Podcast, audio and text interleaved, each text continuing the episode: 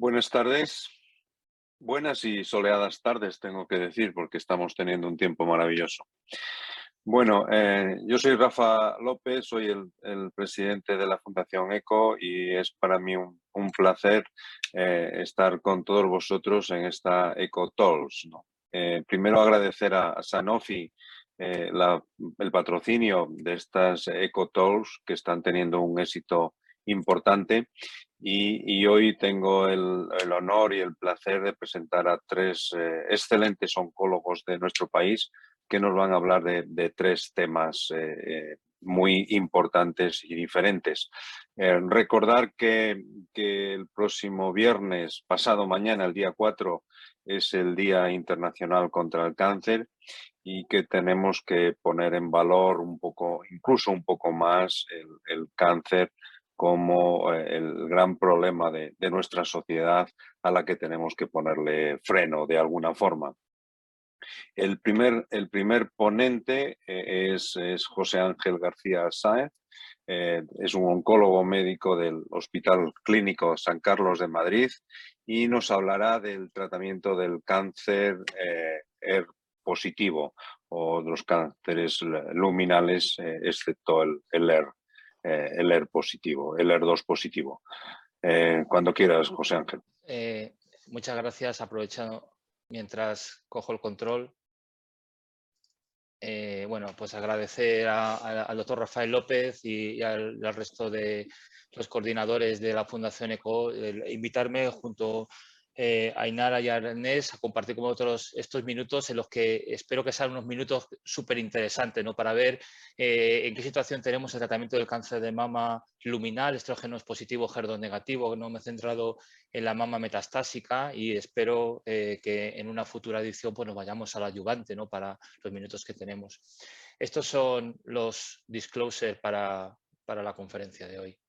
Eh, comentarles que el receptor estrogénico es una proteína nuclear que está sobreexpresada en aproximadamente el 65 o el 70% de los tumores mamarios y que es a su vez un factor pronóstico y un factor predictivo, de tal manera que sabemos desde hace muchos años que hay una interacción entre un ligando que es el estradiol y el receptor y eh, todos los avances que hemos tenido en el manejo del cáncer de mama luminal se basaba, era muy sencillo, bien inhibíamos el ligando o bien interferíamos la actividad transcripcional del receptor eh, estrogénico. Sin embargo, en mama avanzada, a pesar de estas terapias en monoterapia, dirigiéndonos al ligando o modulando la actividad transcripcional del receptor, en aproximadamente 12 o 14 meses la mayoría de los pacientes recaían de su, o sea, de su enfermedad y al final tenían un compromiso vital. ¿no? Con lo cual, eh, los avances que hemos tenido en la investigación, en la innovación y la, y la, y la aplicación en la clínica se baja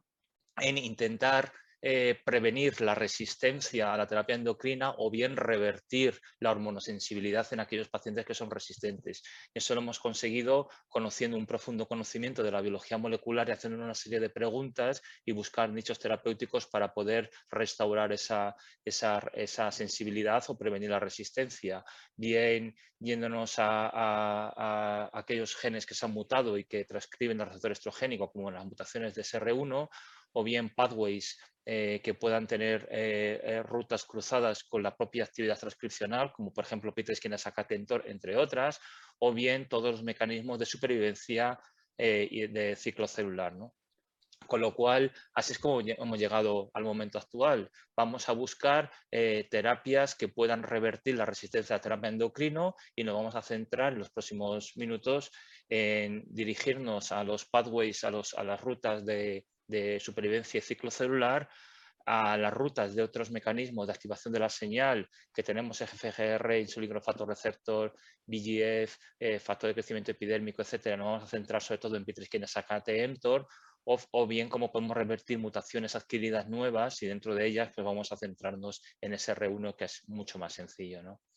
Eh, vamos entonces con el ciclo celular. Sabemos que ciclina D1, ciclina D3 y sus, y sus enzimas CDK, quinasa de ciclina 4 y 6 son potentes proteínas que regulan el ciclo celular. Sabemos que estos eh, complejos enzimáticos junto con su proteína están sobreexpresadas en aquellos tumores luminales y que la actividad de señal hace que se inhiba eh, retinoblastoma, se fosforila y se inactiva, con lo cual se libera el factor transcripcional de 2F y la célula se vuelve eterna. Pasamos de una fase de síntesis, de fase de G1 a fase de síntesis y hay una, una, una proliferación, crecimiento y una progresión eterna. ¿no? Eh, el conocimiento de, este, de, esta ruta nos ha llevado a buscar a nivel preclínico inicialmente y luego a nivel clínico inhibidores de esta actividad enzimática que lo que previene es restaurar la actividad de retinoblastoma para bloquear el ciclo celular, con lo cual se pierde la replicación, hay una pérdida irreversible de la capacidad eh, replicativa o senescencia, con lo cual hay una apoptosis y una muerte celular. Y, tenemos diferentes agentes a lo largo de, de, la, eh, de la, clínica eh, que, han llegado, y tenemos diferentes como palbociclib, ribociclib, abemaciclib, hay otros CDK inhibidores que están en desarrollo también en estudios fase 2, pero esos han llegado a fase 3 y son la realidad de la asistencia. Y bueno, vemos como a nivel preclínico la capacidad de inhibir ciclina de 1, ciclina de 3 varía un poco a nivel preclínico esto puede ser importante porque la inhibición de ciclina D1 es más interesante que ciclina D3 en, la progresión del cáncer de mama, eh, porque acontece esta amplificación de ciclina D1 en el 60% de los pacientes y además de, los tumores luminales y además hay una ganancia CK4 en otro 25, ¿no? con lo cual la, la, ratio de, de, inhibir más ciclina D1 que ciclina D3 dan a nivel preclínico unos datos muy interesantes, particularmente con ribociclib y con abemaciclib. ¿no? Esto no tiene por qué traducirse desde un punto de vista clínico, aunque ya empezamos a tener algunos eh, objetivos clínicos, con, sobre todo con ribociclib y con abemaciclib, en lo que se refiere a supervivencia. Eh, entonces, ¿qué, hemos obtenido? En cualquier caso, sabemos que esos agentes que actúan con un mecanismo de acción de inhibir CDK4-6 tienen como clase un claro beneficio eh, clínico, sobre todo en el objetivo primario, que es el controlar la progresión de la enfermedad en la primera línea del cáncer de mama. Y como veis, los eh, tres fármacos eh, prácticamente doblan la supervivencia libre de progresión con una reducción del evento casi a la mitad y con, un, y con unos outcomes a largo tiempo increíbles que no lo habíamos visto hasta que con la monoterapia, ¿no? con más de dos años de control de la enfermedad. Más allá del objetivo primario, estamos consolidando ya el objetivo clave secundario de supervivencia global. Y en este sentido, particularmente con ribociclib, que ha demostrado un incremento de la sobrevida tanto en mujeres premenopáusicas, posmenopáusicas, en primera línea, segunda línea, sensibles, resistentes, e incluso con cualquier partner endocrino, no solo los aromatosas inhibitors, sino también con los degradadores selectivos como fulvestrant, pero también abemaciclib en, en pacientes resistentes, han demostrado un beneficio eh, clínicamente interesante y estadísticamente significativo de una reducción del evento muerte de un 20% que lo consideramos desde un punto de vista clínico adecuado, ¿no? hasta el punto que, por ejemplo, hemos superado ya la supervivencia global de los cinco años en mujeres posmenopáusicas con ribociclib en los datos actuales del estudio Monalisa 2, ¿no? con lo cual son datos muy interesantes y están aquí para ser el tratamiento de elección para nuestros pacientes. Entonces hemos ido aprendiendo que es muy inocente pensar que la actividad de estos CDK inhibidores acontece eh, en pacientes muy pretratadas. ¿no? Si vemos eh, las mujeres con cáncer de mama eh, que tengan estos muy inicialmente, se someten a una presión endocrina, con la progresión de la enfermedad hay una subselección clonal de células más resistentes, ¿no? con otros eh, clonas eh, eh, que hay que tratarlas con otras terapias dirigidas, ¿no? con lo cual hay, en lo que hemos aprendido tanto en los estudios Paloma 3 como en el estudio PERL, es intentar utilizar estos fármacos muy, al principio, en primera línea, cuando la enfermedad es mucho más sensible mucho más homogénea. Y ha llegado eh, por lo tanto, para demostrar desde un punto de vista clínico un beneficio de magnitud clínica inequívoco, con unos datos increíbles de, control de beneficio clínico de 3 a 5 puntos, incluso algunos fármacos como ribociclib en premenopáusicas, no solo mejora la supervivencia libre de progresión, respuesta objetiva, supervivencia global, sino que las pacientes eh, viven con mayor calidad de vida. ¿Qué pasa eh, a la progresión? A la progresión debemos interferir otras rutas, otros pathways de, señalización celular y como les comentaba en la introducción, pues podemos ir receptor, el factor de crecimiento derivado de los fibroblastos, el, factor de crecimiento epidérmico, VGF, etcétera, pero vamos a centrarnos en este pathway P3 kinasa cantor porque es uno de los, mecanismos de señalización fisiológica de la célula más interesantes. P3 kinasa cantor es una ruta celular que interviene en muchos procesos fisiológicos celulares, como el metabolismo, supervivencia, angiogénesis, eh, proliferación, eh, eh, etcétera. sabemos que esta ruta de señalización está sobreexpresada bien por sobreexpresión de receptor estrogénico, por mutaciones de P3 kinasa, mutaciones de AKT,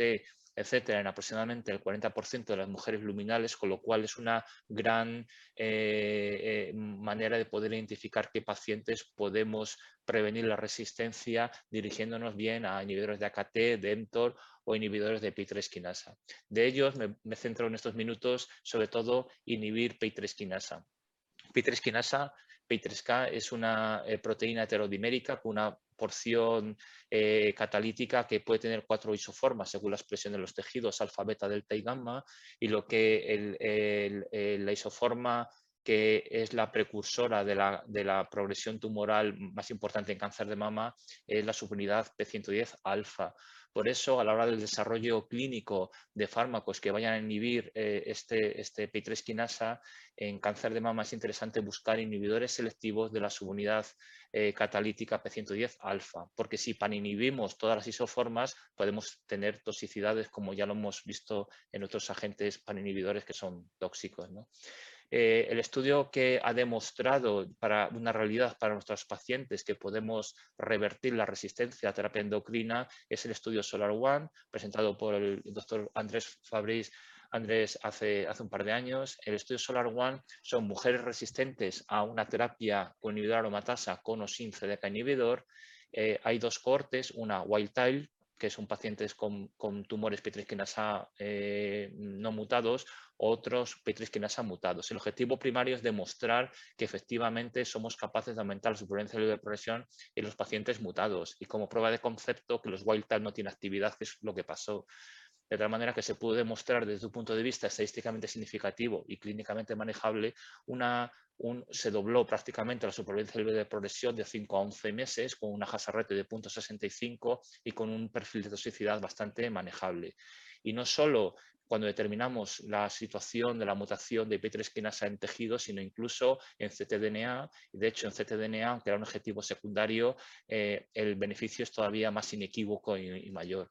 Eso nos ha llevado a colocar eh, la situación de P3 kinasa en la categoría número 1 de, las, eh, de la clasificación SCAT, es decir, de aquellas dianas moleculares potencialmente accionables en cáncer de mama. Están en la misma categoría que la amplificación de HER2 o, las mutaciones en BRCA o inestabilidad de microsatélites, es decir, tenemos agentes dirigidos eh, específicos que pueden modificar la historia natural de la enfermedad. Entonces, ¿qué hemos aprendido? Tenemos que testar, o sea, buscar el, estado mutacional en nuestras las pacientes, en los tumores, vienen con técnicas de ctDNA con, con PCR o con NGS. Eh, bueno, unas pueden determinar mayor profundidad, otras mayor número de, puntos calientes del gen. Eh, lo podemos hacer bien en tejido tumoral o bien en liquid biopsy. Eh, y, sobre todo es más Mm, es mejor hacerlo en la metástasis que no en el primario, porque aunque es muy troncal y es muy primaria, también estamos viendo que la exposición a una primera larga, línea de CDK inhibidor puede adquirir el tumor nuevas mutaciones que se nos pueden escapar. Y finalmente, ya en los próximos tres minutos para cerrar, eh, ¿qué situación tenemos en las mutaciones de SR1? Las mutaciones del gen que codifica el receptor estrogénico son las mutaciones eh, secundarias, son adquiridas, son artificiales. Es la previa exposición al inhibidor aromatasa la que hace que haya un cambio eh, estructural o conformacional del receptor. Acontecen siempre en la unión del, ligando, eh, la unión del ligando, con lo cual esa mutación hace que la proteína está constitutivamente activada independientemente de su unión al ligando. Por eso no son activos inhibir el ligando, el estradiol, sin aromatasa, sino que tenemos que ir a moduladores selectivos y degradadores selectivos de receptor estrogénico como fulvestrant. Eh, bueno, aquí pueden ver cómo en el primario prácticamente no acontece, es una, es una mutación que, aparece en, mama metastásica previa a la exposición al inhibidor aromatasa. Eh, pudimos ver con el análisis retrospectivo del estudio Bolero 2 que es pronóstica, es decir, las pacientes vivían menos cuando había esa mutación de SR1 y también que era predictiva. En el estudio SOFEA, que es un estudio fase 2, eh, en el que comparaba fulvestrant versus semestano en segunda línea, se pudo ver que solo aquellas pacientes que tenían tratamiento con fulvestrant adquirían un beneficio en el caso de que tuvieran una mutación de SR1. Eso nos ha llevado a pensar que podemos monitorizar eh, eh, la situación de la mutación de SR1 en sangre periférica con idea de identificar aquellas pacientes en las que empiezan a ser resistentes al tratamiento e intentar cambiar el partner endocrino de la terapia endocrina de, de con CDK inhibidor a un degradador. Esto lo ha demostrado el profesor Vidar presentado en San Antonio hace un mes, donde se vio que en aquellas pacientes en primera línea, en el que hacemos un DNA tracking y cuando vemos la mutación de SR1, hacer un cambio del partner endocrino de matasa fulvestrant y tenemos un control, una supremacia libre de progresión de la primera línea mucho, mucho más avanzada. Esto va a ser un futuro inmediato. Eso nos ha llevado a intentar desarrollar desde el punto de vista eh, clínico nuevos moduladores selectivos del receptor estrogénico o degradadores selectivos, nuevos SERT ¿no? orales como giredestran, el acestran, ancenestran, Camicestran y Imlunestran son fármacos que ya tienen estudios fase 1 donde se demuestra la seguridad, la, la, la, eficacia y la dosis recomendada para los fases 3 que los estamos desarrollando de manera vertiginosa y el futuro en los próximos cinco años va a ser buscar el mejor backbone endocrino en combinación con el CDK inhibidor en la primera línea. Este es el futuro que tenemos en los próximos lustros y ya tenemos datos muy interesantes del estudio Emerald con en, con el ACESTRAN en segunda línea. Eh, esto es un estudio fase 3 que eh, estamos preparando ya el borrador del New England que va a ser publicado eh, esta semana o la que viene. Son pacientes con cáncer de mama que han progresado al CDK inhibidor, se asignan a la terapia asistencial, que es lo que se le ocurre al oncólogo, a criterio del oncólogo, frente al ACESTRAN en monoterapia. ¿no? Entonces, en este estudio se pudo demostrar un incremento de la supervivencia libre de progresión, que aunque numéricamente parece que es poco, eh, desde un punto de vista categórico es, es, un gran avance porque es el primer terapia endocrina eh, en 25 años que ha demostrado un ser superior a cualquier otra terapia endocrina previa, con lo cual esto nos lleva a jugar de nuevo con los moduladores, los degradadores selectivos, particularmente cuando el tumor tiene una mutación de SR1. Y ya para acabar,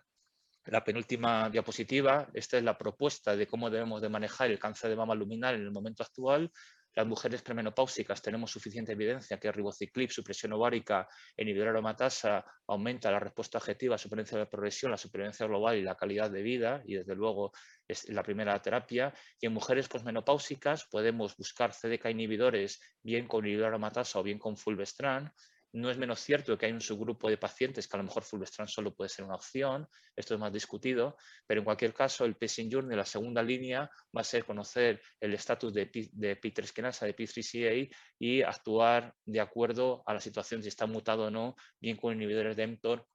o con inhibidores de P3 quinasa. Y estos están ya para, para, quedarse y es el tratamiento actual más adecuado. ¿no? Y esta es la última diapositiva. Eh, buscamos estrategias que puedan incrementar la sensibilidad endocrina en cáncer de mama luminal. Eh, sin lugar a dudas, los CDK inhibidores eh, más terapia endocrina es la primera línea del cáncer de mama. Tenemos la importancia del pathway P3 quinasa porque lleva una progresión a resistencia. Tenemos inhibidores selectivos de las unidades catalíticas 110 alfa P3K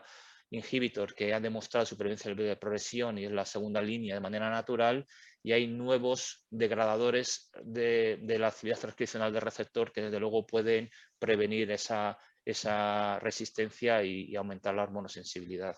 Y, nada, muchas gracias por invitarme y, y muchas, muchas gracias eh, por su atención. Muchas, muchas gracias, José Ángel. La verdad es que nos has puesto de manifiesto que la, oncología en cáncer de mama luminal está moviéndose a un ritmo frenético, que es, y eso siempre es, es muy bueno para, para los pacientes. ¿no? Eh, la discusión y las preguntas eh, se hacen por el, por el chat, eh, se lo recuerdo a toda la audiencia y lo, lo haremos al, final de las tres charlas. A, continuación, y cambiando de tema, a, un tema que, relativamente, que es relativamente joven en la oncología, como es el cáncer de piel. el cáncer de piel mm, lleva bueno, el cáncer lleva mucho tiempo, pero, pero llevamos tratándolo de una forma efectiva relativamente poco. Y es otro de los, de los grandes cambios y de las revoluciones que, se ha, han experimentado, que ha experimentado la oncología en los últimos años. Eh, lo que nos va a llamar la atención y que todos deberíamos saber sobre el cáncer de piel del año 21, eh, la doctora Ainara Soria del Hospital Universitario Ramón y Cajal de Madrid eh, y nos pondrá, nos pondrá al día y es, que estemos atentos porque el que no se lo sepa al final lo va a suspender. Hola, buenas, buenas tardes a todos. Muchísimas gracias a la Fundación ECO y al doctor Rafael López por su invitación. Yo al final hemos, pasado de prácticamente solo poder contar un estudio a que a día de hoy lo que voy a hacer es una especie de highlights de lo nuevo que ha ido aconteciendo en, todo el cáncer de piel durante el año 2021. la pantalla no me está dejando controlar. A ver. ¿no?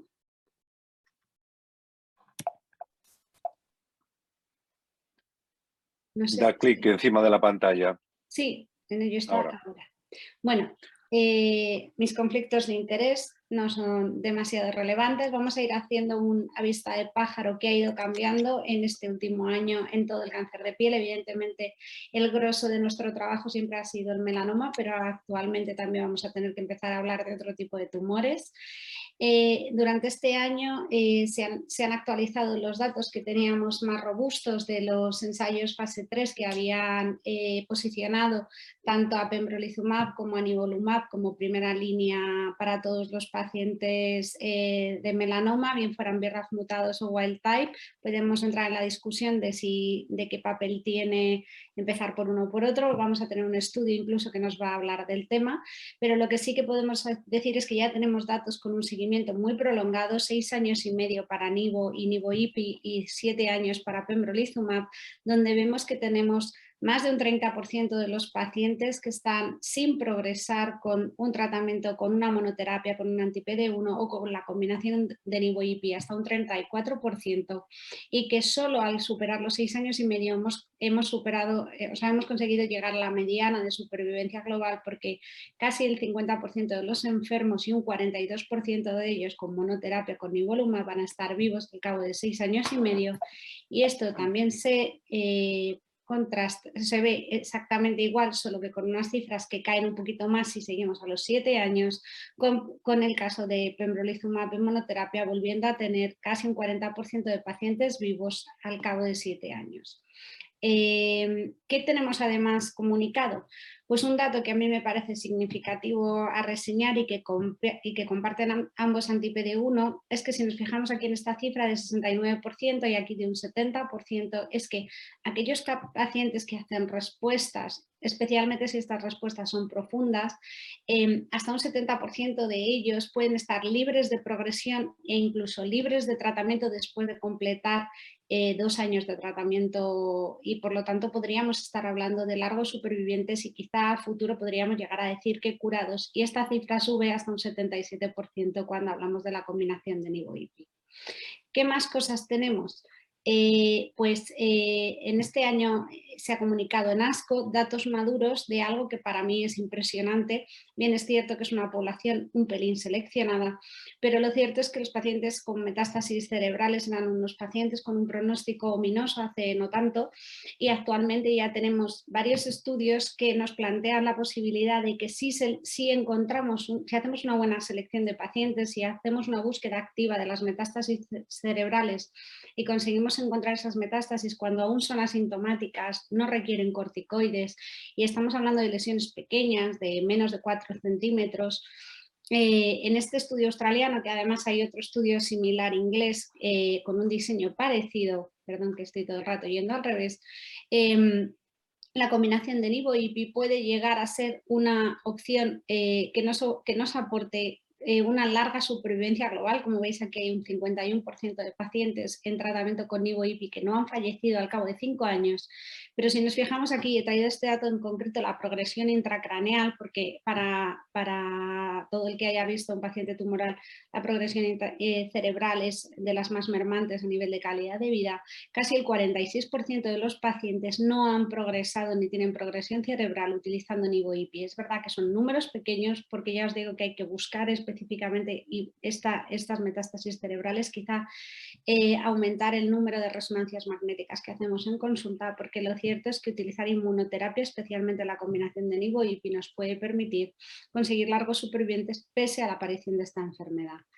Eh, por otro lado, la gran noticia del año es que por fin al menos si queremos criticar el ensayo 067, donde como sabéis teníamos la posibilidad de demostrar que Nivo era mejor que IPI o que Nivo IPI era mejor que IPI, pero nadie se había enfrentado claramente en un face-to-face a un, a un anti-PD1 en monoterapia. Este año hemos tenido los datos del Relativity 047. El Relatlimab es un anticuerpo monoclonal contra la proteína LAC3, que es una proteína coinhibidora de un, un inmunocheckpoint que participa en, el, en la aparición del fenotipo exhausto de los linfocitos T dentro del microambiente tumoral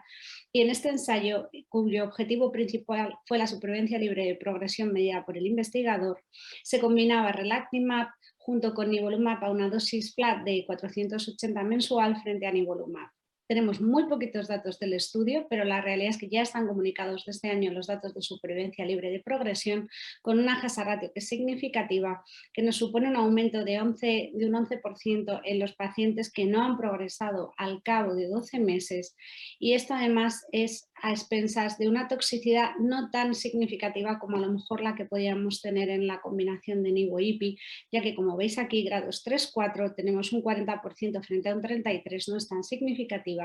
y de ellos pues realmente relacionados solo un 18,9%. ¿Qué pasa con esto? Ahora nos veremos en la situación de plantearnos si Nivo-IPI es un estándar, si Nivo es el estándar para todos o si realmente eh, el Relatimab va a ser un tratamiento que va a, desplazar a Nivoipid como alternativa. Pero en este tiempo en el que han salido todos los ensayos a la vez, nos hemos encontrado con una de las cuestiones que quedaban pendientes de contestar, como es el hecho de la población BRAF mutada, ¿qué es mejor, empezar por terapia dirigida o empezar por inmunoterapia? Y recientemente en las plenary sessions de ASCO, que de hecho ya se incluiría en este año, pero no me parecía bien no, no comunicarlo pese a los posibles sesgos que pueda tener este estudio, este era uno de los dos ensayos diseñados para intentar contestar esta pregunta de por qué secuencia comienza en la población BRAF mutada. Eh, se plantearon como objetivo principal del estudio la supervivencia global al cabo de dos años con un número pequeño de pacientes, 300, o sea, no un gran número, pero porque tenían un objetivo muy sustancial que era marcar una diferencia al menos de un 20% en supervivencia global entre empezar por una alternativa de tratamiento o empezar por la otra. Decir que eh, en cuanto a tasas de respuesta, a mí me llaman la atención algunas cosas que quizás es lo que se puede cuestionar de este estudio, que es el hecho de que la rama B, el brazo B de terapia dirigida, tiene una tasa de respuestas que, es inferior a la de la inmunoterapia, la doble inmunoterapia con NIVOIP, lo cual es un poco extraño. Y sin embargo, cuando utilizamos la terapia dirigida en segunda línea, la tasa de respuesta se, aproxima un poquito más a lo habitual. Recordemos que está en torno al 58, 59% es casi un 60% en los ensayos pivotales. Y si nos fijamos, ya nos han dado datos de supervivencia libre de progresión, donde se ve que evidentemente la terapia dirigida de entrada tiene una progresión free survival mejor, pero en este estudio nos hablan de un crossover, a, o sea, de un crossover a partir del octavo décimo mes, en el que Nivo IPI parece ganar ventaja a la terapia dirigida. Y en ese sentido es un poco quizá extraño este resultado, pero la realidad es que ellos han comunicado los datos de supervivencia global y han conseguido demostrar esa diferencia de 20% eh, de empezar por Nivo IPI frente a empezar por Dabra Trame y después hacer el switch con NIVO-IPI. En la discusión de este, de este estudio se ha planteado que que no era quizá obligatoria tener una, progresión clínica, sino más bien una sospecha y que hubo pacientes que hicieron el switch de terapia dirigida y por tanto la duración de la respuesta se puede considerar inferior y pasaron a la inmunoterapia demasiado rápido. Pero bueno, de entrada este ensayo, eh, aún con, con, con sus luces y sus sombras, hay que decir que de entrada es un ensayo académico que que parece que nos orienta un poquito a empezar mejor con terapia, con doble inmunoterapia frente a la terapia dirigida en los pacientes BRAF mutados, quizá con una excepción. Ellos analizaron los pacientes que fallecieron en los 10 primeros meses y si nos fijamos, la curva roja es la de la terapia dirigida, la curva negra es la de la doble inmunoterapia. Em, los pacientes que tenían mal estado general con un PS de más de 1, un nivel elevado de LDH o metástasis viscerales, en su mayoría son los pacientes que tuvieron estas muertes tempranas y de hecho si nos fijamos suspendieron tratamiento en su mayoría por progresión más que por efectos adversos y hay que contar que un 26% eh, lo que tuvieron fue un fallecimiento temprano, por lo que estos investigadores plantean que la población de mal pronóstico no sería quizá la, la idónea para empezar por este doblete de doble inmunoterapia. La adyuvancia también ha estado ha estado representada en este año. Ya teníamos los datos de dos ensayos fase 3, ya sabemos el Checkmate 238 que decía que nivolumab era mejor que ipilimumab como, como tratamiento adyuvante, teníamos los datos del Keynote 054 pembrolizumab superior a placebo. Pues bien, el, grupo SWOG presentó los datos este año en ASCO de otro ensayo de diseño similar en el que se planteaba la posibilidad de hacer pembrolizumab o el tratamiento que se considerara de elección, un standard of care eh, que no fuera un placebo, que podía ser el ipilimumab a dosis altas, el que está testado en el ensayo clínico, o dosis altas de interferón, para estadios 3A, 3B, 3C e incluso 4 resecados. Y como vemos, a día de hoy los datos reportados son exclusivamente de son a corto plazo, con lo cual tenemos sobre todo la supervivencia libre de progresión, que ha resultado estadísticamente significativa, o de recaída, mejor dicho, pero sin diferencias todavía en supervivencia global, pero digamos que vuelve a redundar en los datos del, del Checkmate 238, en el que, en el que un anti-PD1 claramente es superior al ipilimumab y además a expensas de una toxicidad inferior, porque en este ensayo de hecho el 70% de los pacientes, al ser un ensayo americano, lo que recibieron fue ipilimumab. Había una duda razonable que yo creo que había que explorar en pacientes de verdadero alto riesgo, los 3B, a los 3D, incluso los 4 resecados, eh, de si la combinación de nivo-ipi, que parecía ser algo superior a nivolumab, al menos en el escenario metastásico, si bien es cierto que el ensayo pues, no, lo permitía, no permitiría esa, esa, comparación de modo estricto, pero había una cierta sospecha de mejoría, pues planteó eh, traducir esos datos al escenario adyuvante y para eso fue el ensayo Checkmate 915, en el que se, compró, se constató que Nivo-IPI como tratamiento adyuvante frente a solo un anti-PD1, frente a Nivo a dosis fijas una vez al mes, eh, mm, no ha dado diferencias ni en supervivencia libre de progresión para la población general y luego como en el ensayo 067 se comprobó que los pacientes que tenían baja expresión del PDL1 eran los pacientes que podían tener un mayor beneficio de NIVO-IPI, pues en este ensayo se incluyó como, como endpoint primario dual el, analizar los pacientes con PDL1 bajo de menos del 1%, a ver si en ese subgrupo pequeño de pacientes merecía la pena adicionar el ipilimumab al nivo sin que se hayan encontrado diferencias significativas, con lo cual a día de hoy todavía los anti-PD1 eh, son el tratamiento estándar. Y como sabéis en España se nos ha quedado limitado por el momento la financiación al estadio 3C, 3D y 4, lo cual es un poquito curioso porque como sabéis todos los ensayos incluyeron los estadios 3A y 3B y sobre todo porque traigo este otro estudio, el Keynote 716, donde hemos ido un poquito más atrás en el, planteamiento de la adyuvancia. Y es que todo el que haya visto melanomas sabe que los melanomas profundos, ulcerados, los 3B, o sea, los, los T3B y los, T3, y los T4B, que son los ulcerados, aunque no tengan micrometástasis, a veces son tumores que tienen un comportamiento de pronóstico peor y de hecho todavía la clasificación de la JCC8 les tiene peor pronóstico que el estadio 3A. Pues bien, en este ensayo pembrolizumab se ha enfrentado a placebo durante un año para eh, valorar si podía aportar cierto beneficio en cuanto a supervivencia libre de recaída. Y lo cierto es que si nos fijamos son principalmente pacientes que tenían tumores ulcerados T3B y T4B, pero llama la atención decir que más, o sea, algo más de la mitad, un 64 o 63% de ellos eran estadios 2B, no 2C, o sea, ni siquiera, la, digamos, de los dos escenarios adyuvantes el de peor pronóstico. Y con esta población que se supone que es de menor riesgo, tenemos datos ya de supervivencia libre de recaída, que era el, objetivo principal del estudio, donde se ve que la hazard ratio es de 0,65. Es decir, que un anti-PD1 sería mejor que no hacer nada en estos, en estos eh, tumores 2B eh, y 2C, pero a día de hoy los 3A y los 3B no los vamos a poder todavía tratar con, un anti-PD1 y bien es cierto que este ensayo acaba, está dando todavía datos inmaduros y todavía tenemos que llegar a datos de supervivencia global que sí tenemos para los estadios 3 y de hecho tenemos un ensayo de diseño similar con Nivolumab que ya ha cerrado el reclutamiento y que está pendiente de darnos resultados al menos de supervivencia libre de recaída probablemente este año. Y luego, por último, el carcinoma epidermoide cutáneo.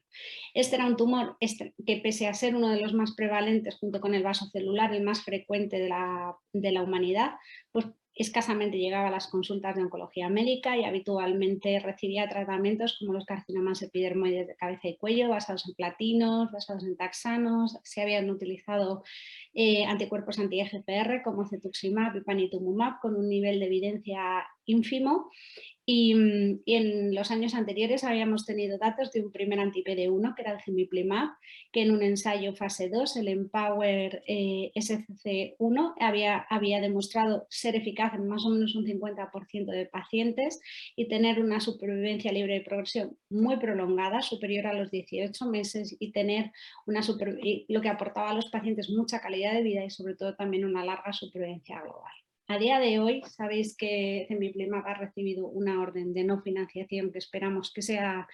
cuestionada a futuro, así que qué menos que comentar que eh, este año en ACR nos han, nos han, dado datos de otro anti-PD1 que también puede ser una alternativa, como es el caso de pembrolizumab, y en este ensayo, que es pembrolizumab eh, para pacientes localmente avanzados o metastásicos con epidermoides cutáneos, eh, se utilizaba pembrolizumab para ver resultados. Si nos fijamos, había un porcentaje muy alto de enfermos, casi el, el 90% de ellos que no había eh, que había hecho más de una línea en metastásico y tenemos unos resultados similares al otro anti-PD1, un 50% de respuestas objetivas en localmente avanzado, baja un poquito en metastásico, pero con un control de enfermedad superior al 50%, de un 64% en localmente avanzado en esta población. Y lo que además vuelve a redundar en los mismos datos que ya teníamos de Cemiplimab es que esas duraciones de respuesta son muy prolongadas de tal modo que entre el 85 y el 77% de ellos son pacientes que incluso siendo metastásicos van a continuar en respuesta más allá del año.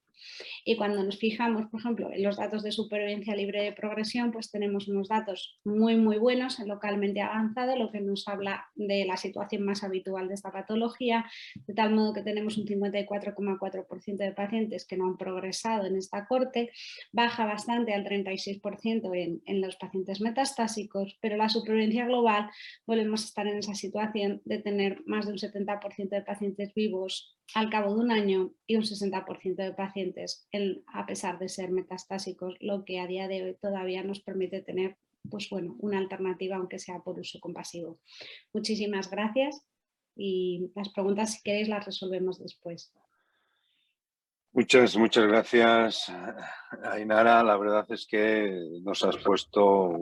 todo, tengo un poco de eco creo, nos has puesto al, día en, una, actualización del, tratamiento de los tumores de piel, ¿no? el melanoma y del cáncer epidermoide, que es muy interesante. Eh, el, último ponente, y vamos, vamos muy bien de tiempo, es el, doctor Ernest Nadal, eh, es un oncólogo médico del Instituto Catalán de Oncología en Belviche que nos hablará eh, de las nuevas dianas terapéuticas en el tratamiento del cáncer de pulmón que también están revolucionando la oncología. Cuando quieras, Ernest. Buenas tardes. Primero que nada, dar las gracias a la Fundación ECO y, al doctor Rafael López por la invitación. Yo voy a centrarme sobre todo en la, breve presentación de hoy, eh, en, una nueva estrategia terapéutica que ha llegado tarde al pulmón, pero que también está abriendo nuevos horizontes, y son los antibody drug conjugates. Aunque eh, hay, numerosas dianas que están emergiendo en el, cáncer de pulmón, eh, como serían las infecciones de Alexon, de Alexon 20 de GFR o DER2 o, o nuevas fusiones génicas eh, nos vamos a centrar solamente en esta nueva estrategia terapéutica que ahora revisaremos. Estos son mis conflictos de interés. Primero que nada, revisar brevemente cuál es la estructura de un antibody drug conjugate o, un anticuerpo conjugado con, un compuesto. Tiene una estructura de... hay, una, hay, una, parte de la molécula que es un anticuerpo monoclonal, que normalmente son IgG1s, y después hay un, linker, una, zona de, unión eh, que va a permitir la, liberación de la carga tóxica, que en este caso es un agente citotóxico, sería quimioterapia, pero sería una forma eh, más novedosa de administrar la, quimioterapia, de una forma un poco más dirigida a, una diana determinada que está presente en el tumor. Y estos agentes generalmente son no inmunogénicos y eh, se liberan, ah, son muy potentes y se liberan en pequeñas cantidades en la zona tumoral. Hay diferentes eh, tipos de payloads o de cargas tóxicas y sobre todo son fármacos dirigidos contra microtúbulos o también que pueden favorecer eh, la, rotura del DNA o, inhibidores de la topoisomerasa 1 comentar que estos anticuerpos eh, eh, conjugados a droga actúan de una forma muy determinada. Por un lado, la molécula, la parte de la molécula que es un anticuerpo va a bloquear eh, la dimerización de determinados receptores. Esto, por ejemplo, en el, contexto de ER2 va a ser importante. Y también comentar que la fracción constante del anticuerpo eh, se puede unir a receptores eh, presentes en, las células de la inmunidad innata, como las células NK, y mediar respuesta citotóxica mediada por anticuerpos, de forma que estas células de la inmunidad innata puedan acercarse a donde están las células tumorales y atacarlas. Por otra parte, una vez se une al, receptor o, al antígeno que está expresado eh, en la célula tumoral o en el microambiente, ese anticuerpo conjugado con la droga va a ser internalizado y una vez está dentro de un lisosoma o de, un endosoma, eh, los enzimas que están allí presentes van a degradar eh, el, linker y esto va a permitir la, liberación de la carga tóxica en el, citoplasma de la célula y, esto va a hacer que la quimioterapia actúe localmente, intracelularmente. Estas células van a, a, morir por apoptosis y se va a liberar eh, la, carga tóxica en el microambiente y esto va a atacar nuevamente a otras células que puedan estar allí presentes. Este es el mecanismo. Comentar que sobre todo hasta ahora el foco ha estado en la célula tumoral, pero también comentar que se están desarrollando antibody drug conjugates dirigidos contra eh, el endotelio o también contra eh, proteínas expresadas en el estroma pero sobre todo vamos a ver eh, en, la, presentación de hoy eh, anticuerpos dirigidos contra antígenos que se presentan eh, o que se expresan en la, célula tumoral y sobre todo destacaríamos dos tipos. Por un lado serían antígenos sobreexpresados en las células tumorales respecto a las células normales o también pueden ser dirigidos contra oncogenes como ER2 o EGFR. Aquí la mama nos, ha abierto camino, ¿no? pero sí que comentar que en cáncer de pulmón las alteraciones de ER2 son, eh, son infrecuentes, pero están presentes hasta un 2-4% de los adenocarcinomas de pulmón. Básicamente nos encontramos tres tipos de alteraciones, pero dos de ellas son las que son más, ah, podemos decir, accionables, que son las mutaciones de ER2 que generalmente se acumulan en el, en el exón 20 del, dominio de tirosina quinasa. También puede haber eh, aumento en el número de copias y amplificaciones o la sobreexpresión que está más cuestionada como, como diana terapéutica. Y aquí tenemos dos anticuerpos, eh, bien, eh, dos antibody drug conjugates eh, bien conocidos por los compañeros de mama, como sería el TDM1 y el trastuzumab deruxtecan. tenemos datos ya en pulmón de los últimos dos años. el TDM1 habéis visto antes la estructura, es, una, es, la, que está, es la unión de trastuzumab a, un, a DM1, que es una, un miantensinoide, mientras que en el caso de trastuzumab deruxtecan, eh, la carga tóxica es un inhibidor de topoisomerasa y hay una mayor carga tóxica en la molécula que podría explicar las diferencias que veremos ahora en actividad. En este estudio fase 2, eh, publicado hace un par de años, eh, unos 50 pacientes con cáncer de pulmón de célula no pequeña, portadores de una mutación patogénica en ER2, eran tratados con TDM1 y era una población que, destacaría que era muy pluritratada. Había pacientes que habían recibido múltiples líneas, la mayoría, había, la mitad de ellos habían recibido una terapia anti-2 basada en tirosina quinasa y podemos ver que con este fármaco se alcanzaba una tasa de respuesta de un 51% y una supervivencia libre de progresión, una mediana de, de 5 meses. Pero posteriormente, igual que ha ocurrido en mama, llegaron antibodies de la conjugates como eh, trastuzumab de deruxtecan, que tiene una mayor potencia, y en este estudio, el Destiny Lang 01, había dos cohortes. Una que ya se presentó hace un tiempo, que era basada eh, en la, población seleccionada en base a la sobreexpresión de ER2, y otra que era eh, enfocada más a los pacientes que albergaban una mutación de ER2 y el, el trastuzumab se administraba a dosis de 6,4 miligramos kilo, 91 pacientes tratados eh, ahora ya tenemos datos publicados en el New England recientemente y podemos ver una actividad muy prometedora en esta población huérfana porque para los pacientes ER2 en cáncer de pulmón, ER2 mutado hasta ahora no teníamos tampoco una estrategia eh, muy, eh, muy prometedora. Puedes ver que el 55% de los pacientes respondían con una mediana de duración de la respuesta de 9,3 meses. La actividad se veía bastante de forma independiente del tipo de mutación y la supervivencia libre de progresión de 8,2 meses y con una mediana supervivencia eh, global de 17,8 meses. Unos resultados muy prometedores que han llevado a la designación por la FDA de esta molécula como terapia innovadora en cáncer de pulmón con esta mutación de ER2. Comentar que tenemos que estar atentos a un perfil de toxicidad que estamos familiarizados los oncólogos de pulmón, pero que eh, lo, hemos, visto con algunos TKIs y, con, y también con la inmunoterapia, pero también con estas drogas pueden causar una inflamación pulmonar asociada al fármaco y hay que mantener un, nivel de vigilancia activa. Podemos ver que incluso hubo algún paciente que presentó una toxicidad grado 5 y hasta uno de cada cuatro pacientes puede presentar puede desarrollar neumonitis asociada al tratamiento. Generalmente se maneja, eh, si se maneja de forma adecuada eh, y se trata con corticoides y se interrumpe el tratamiento, la mayoría de los pacientes respondían de forma adecuada al tratamiento de soporte. Ahora vamos a centrarnos en algunas moléculas dirigidas contra eh, otros, otras proteínas que se sobreexpresan en las células tumorales, como sería TROP2, CACAM5 y ER3 que nos sale aquí en esta diapositiva. Empezaremos con eh, el tusamitamab raptasina, que es un antibody conjugate dirigido contra una proteína que es CACAM5, que es de la familia de CEA,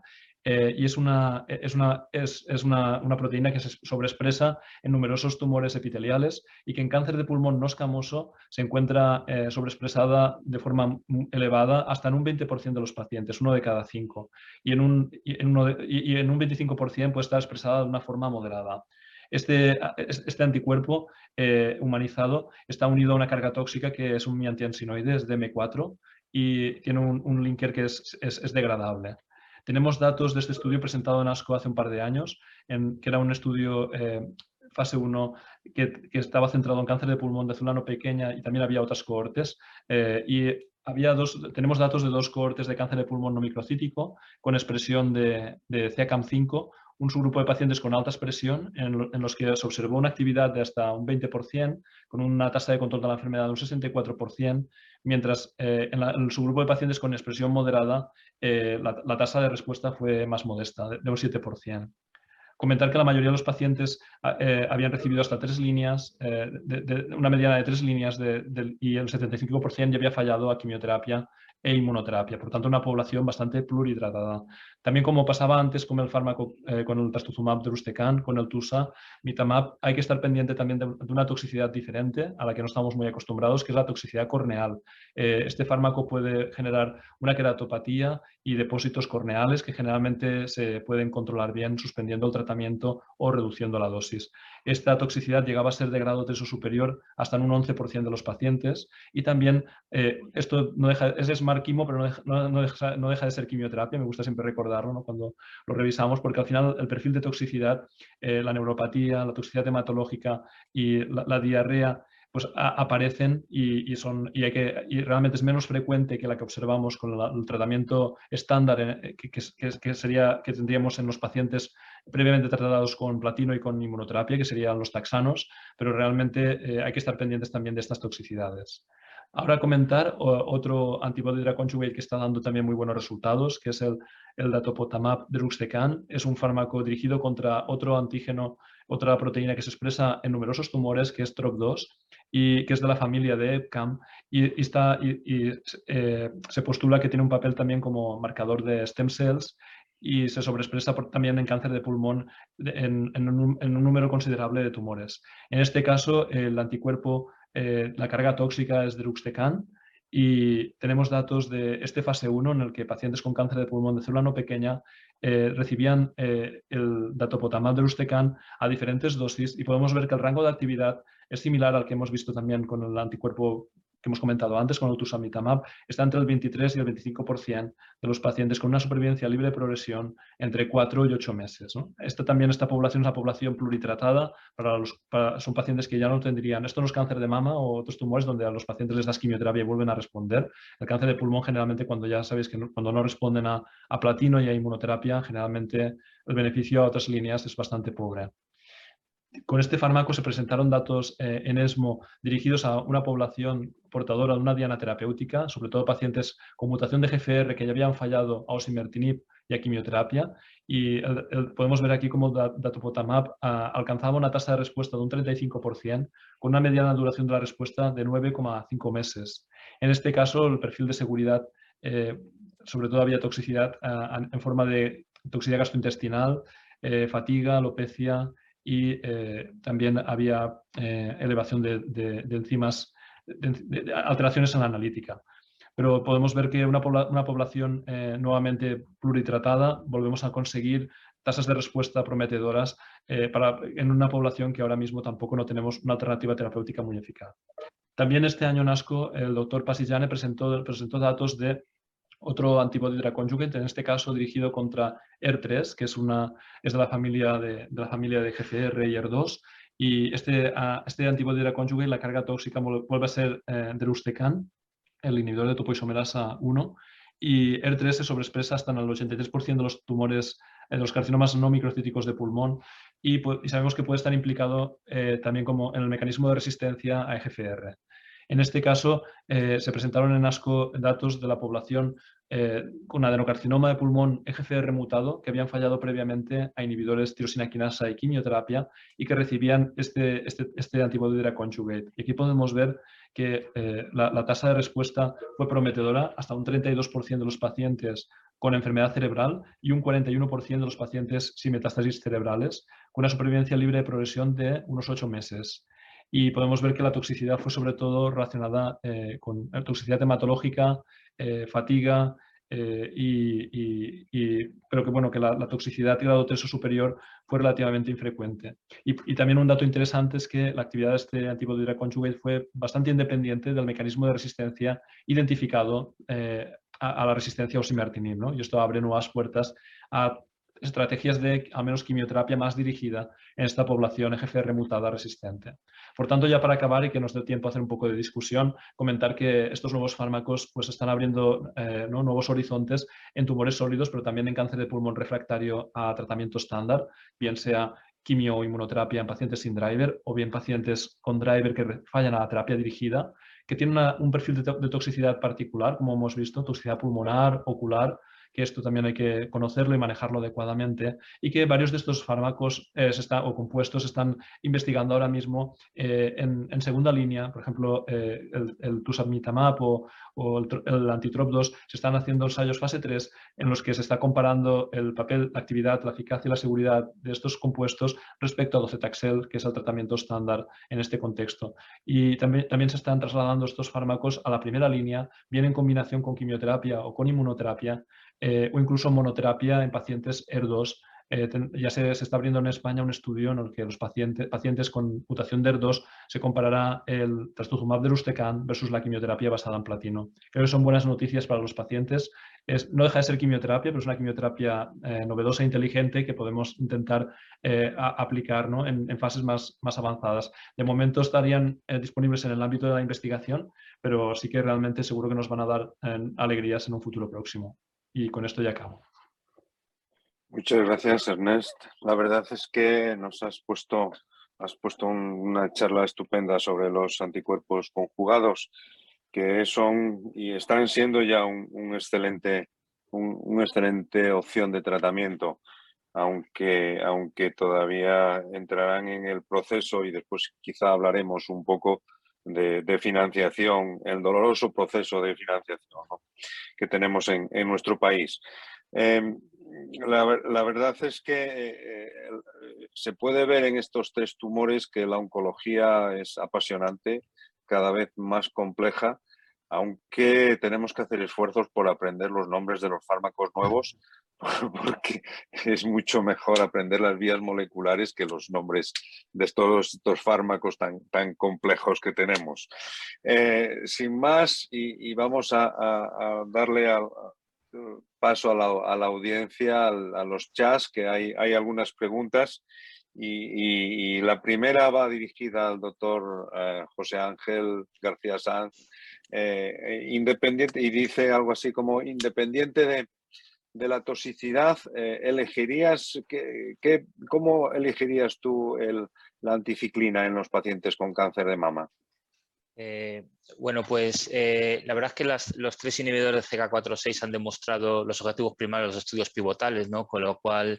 hay que buscar, digamos que lo que dices, aparte del perfil de la seguridad, cuáles son quizá cohortes donde eh, alguna de las ciclinas se ha demostrado de manera inequívoca en unos objetivos de calidad de vida o de supervivencia más, más razonables. ¿no? Eh, yo creo que mujeres posmenopáusicas en primera línea tenemos datos increíbles con ribociclib ya en supervivencia global y esperamos, no estamos con los dedos cruzados de que también lo, se, con un seguimiento mayor se consiga en los Paloma y en los Monarch con abemaciclib y con palvociclib respectivamente. En, segunda línea, pacientes resistentes, hay datos muy, muy prometedores, eh, bueno, muy, muy, muy consolidados ya con abemaciclib y fulvestrant, con datos de supervivencia global y, de supervivencia de progresión increíbles. Eh, en premenopáusicas, la combinación de ribociclib con, con aromatasa y supresión ovárica es el estándar con cinco puntos, tiene la máxima categoría de las, del MCBS que, solo tiene trastuzumab y ribociclib, con lo cual, con lo cual me quedó muy claro. Y finalmente en ayuvancia eh, con K67 alto y con enfermedad residual, desde luego abemaciclib ya tiene datos con Monarque con el estudio de ayuvancia muy prometedores. Un poco en resumen, es bueno que creo que que hay espacio para los tres fármacos y quizá hay subpoblaciones donde hay datos a largo plazo de, objetivos clínicos eh, mantenidos en el tiempo que nos pueden hacer seleccionar una ciclina u otra. En cualquier caso, bueno, siempre eh, las tres tienen un mecanismo de acción relativamente similar y desde luego el perfil de seguridad es muy, muy parecido. Y, eso, y es una novedad, o sea, en el sentido en el que en el que ya no tenemos esa quimiophase de los pacientes tratadas con, la quimioterapia anacrónica ¿no? y, tenemos fármacos que han cambiado la vida de nuestras pacientes sin lugar a dudas. Muchas gracias. Eh, hay otra una pregunta para, para Ainara Soria. Eh, la, la, combinación de inmunoterapia parece que se está convirtiendo en el estándar en el, en el tratamiento del, del melanoma. Eh, ¿Se prevén nuevas incorporaciones de nuevos antifármacos inmunológicos? A ver, el que, en el que más expectativas tenemos es en el Relaclimab, que, mm, que los datos de, supervivencia libre progresión superan en cinco meses los, datos de la monoterapia con, con nivolumab,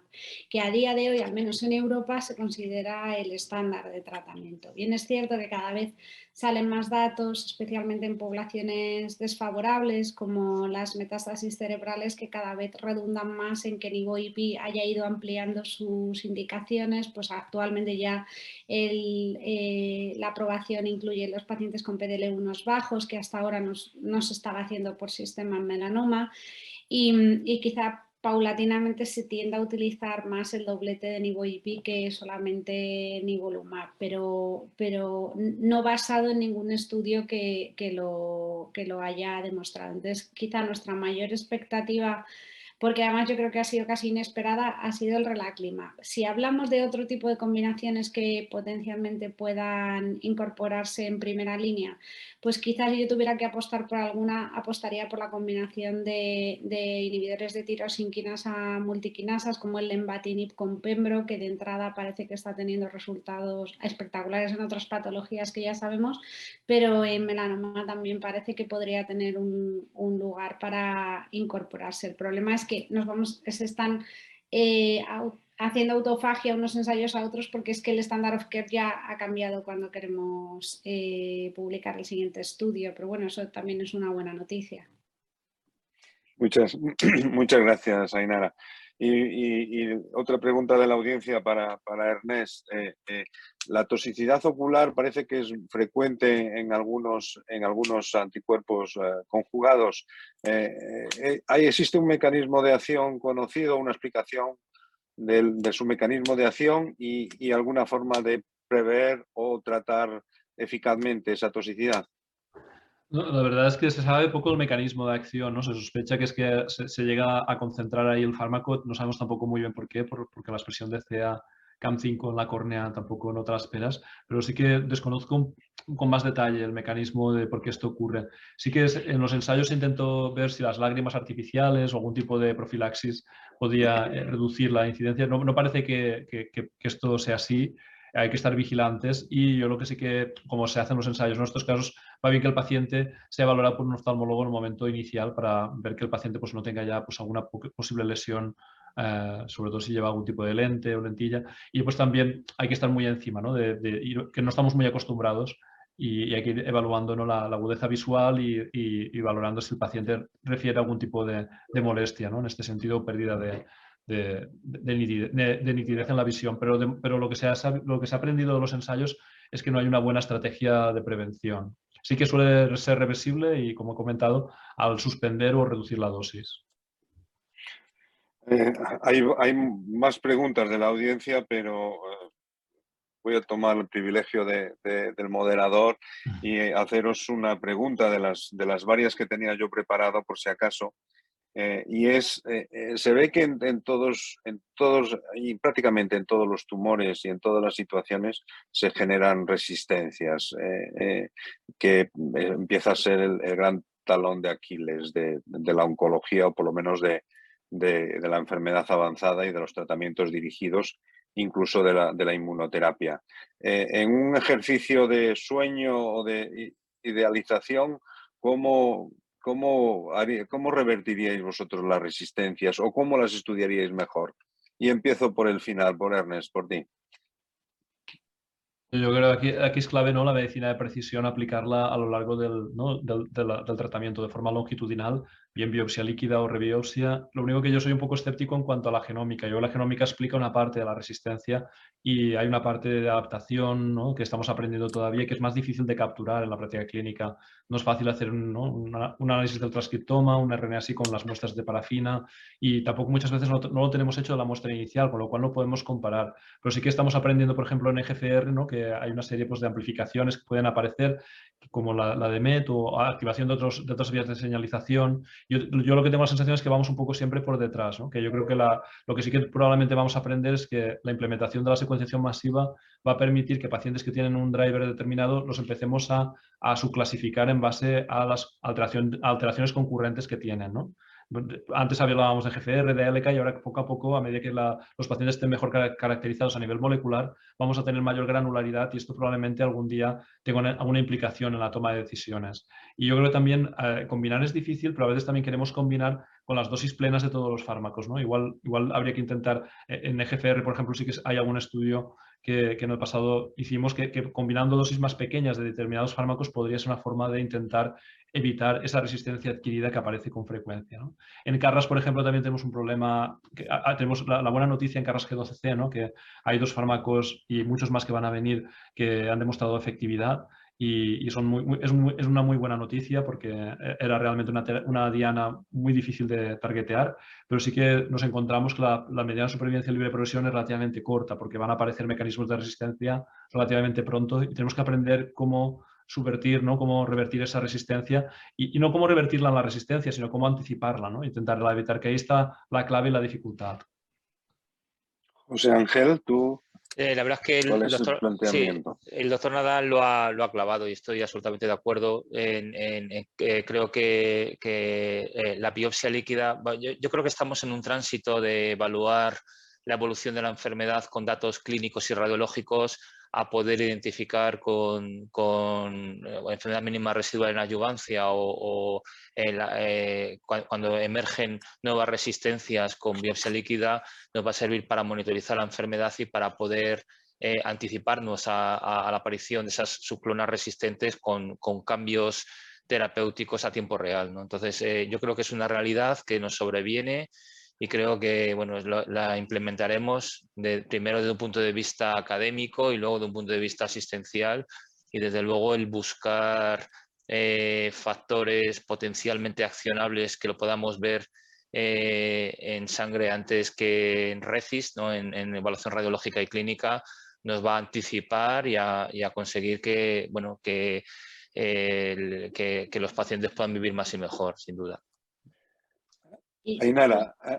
te voy a sorprender. Yo ah, añadiría la, parte de soñadora, o al menos lo que yo creo que, yo creo que justo hemos tocado tres, tres maneras novedosas, porque la terapia dirigida sigue siendo también novedosa y la Smart Chemotherapy también, o sea, la inmunoterapia son todo drogas que han llegado en los últimos años.